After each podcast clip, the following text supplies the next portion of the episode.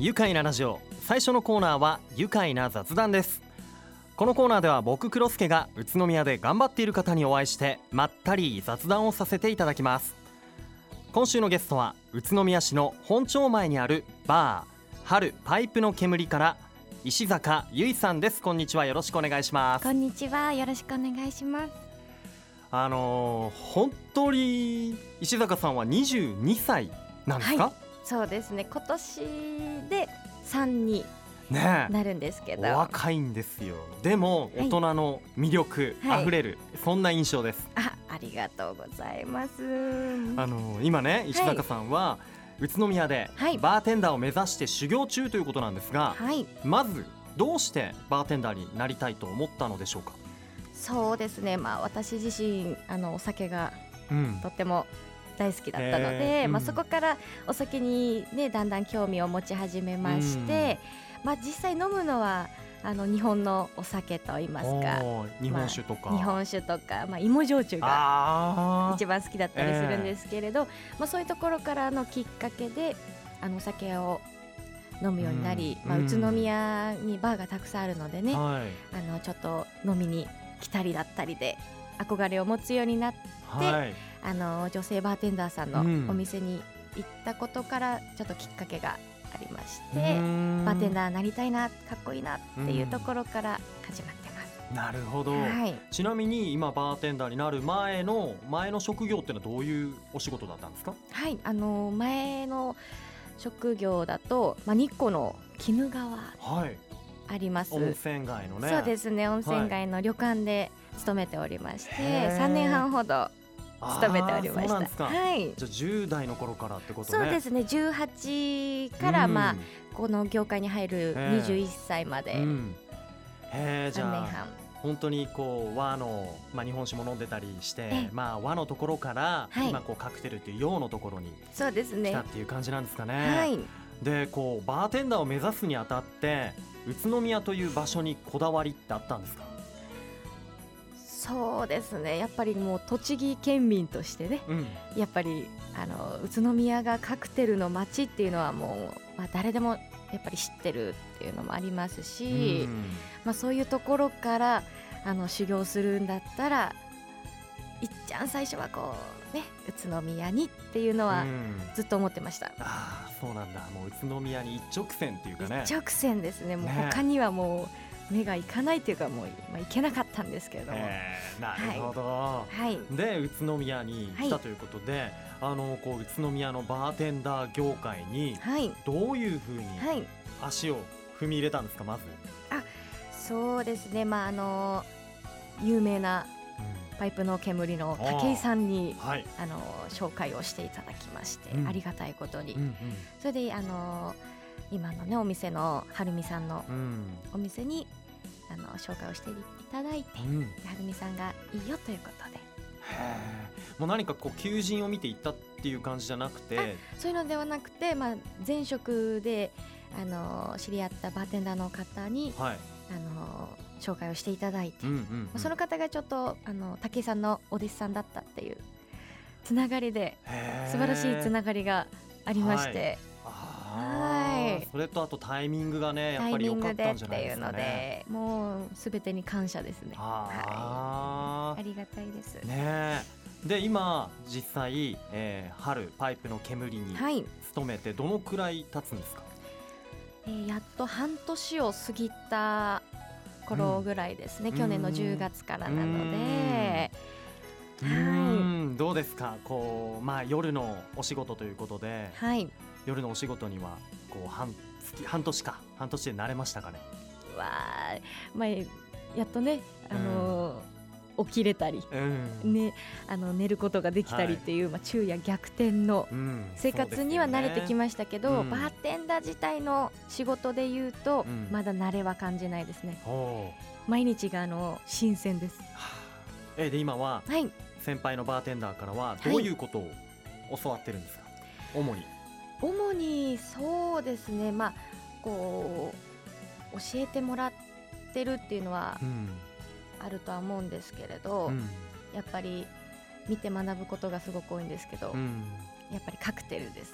カクテル。カクテルの作り方だったり、まあ、ウイスキーの、まあ、種類だったり、ああなんかバーボンとかそうですね。とか、うん、いっぱいありますもんね。いっぱいあります。確かに。それも覚えなきゃいけないのか。そうなんですよ。もうない脳みそがねすごくちっちゃいのでいやいやいやいや。覚えられないんですけれどいつも。大変ですよね。あとだってバーテンダーっていうとあとこう、はい、結構トークの技術も求められるみたいなこと聞いたことありますけど。それもあると思います。ねなんかお客さんってクールにこう飲みに来る方が多いのかなと思うんですけど、はい、そうでもないんです私も最初はそういうイメージでした、はい。まあ、そういうお客様ももちろんいらっしゃいますけれど、うん。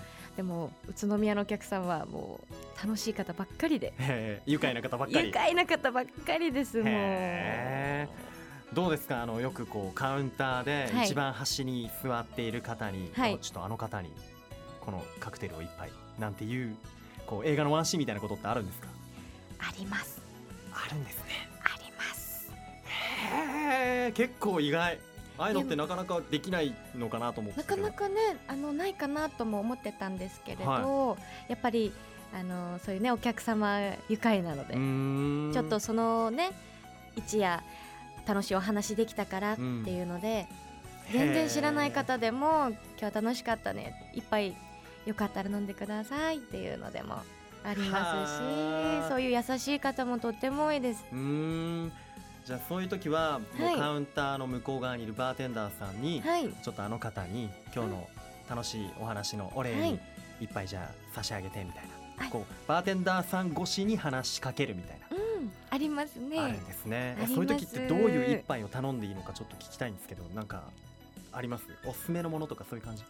大体はやっぱりあのおすすめのものだったりっていうのが多いですね。はいはい、あじゃあ今日のおすすめをあの方に一杯みたいな。そうです、ね、うわやってみてあぜひぜひうちのバーでもできますよ本当ですか？はいいや大人の世界だなやってみたいと思います。ぜひぜひ。さあさあ後半はですね、はい、石坂さんがどんなバーテンダーを目指すのかさらに深く聞いてみたいと思います。じゃあ一旦ブレイクです。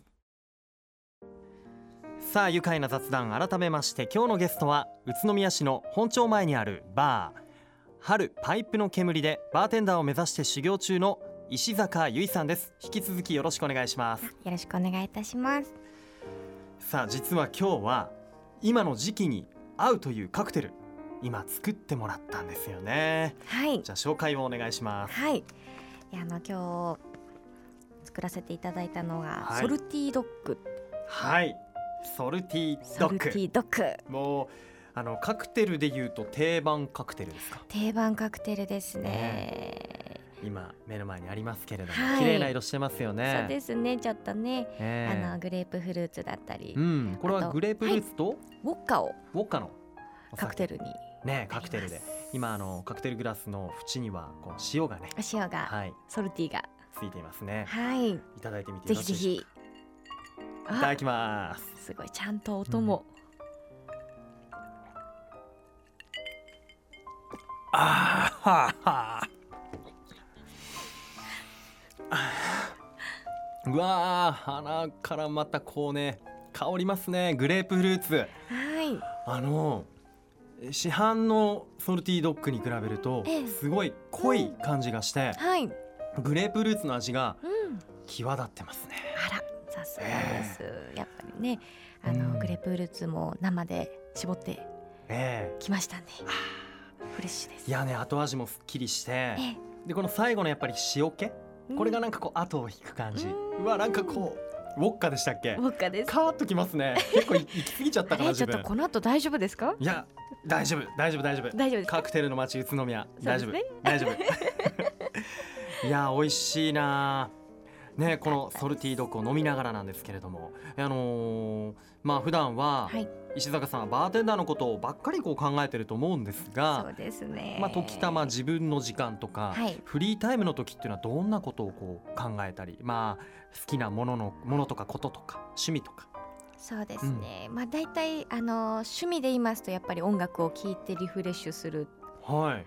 やっぱりジャズ？あと言いたいところなんですけれど、ええそういうあのそういう時はジャズじゃないんですよね。リフレッシュタイム。リフレッシュタイムは、まああの今結構若手なバンドさんだったりとか。へバンドバンド名は？バンド名はまあ有名なところで言うとまあワンオクロはいはいはい。今世界で活躍したりね。世界で活躍してますね。そういうのを聞いてこう、うん、テンション上げて、うん、今日も頑張ろうみたいな、結構は激しかったりアップな感じの曲がそうですね大体、ね、そういうの好きです。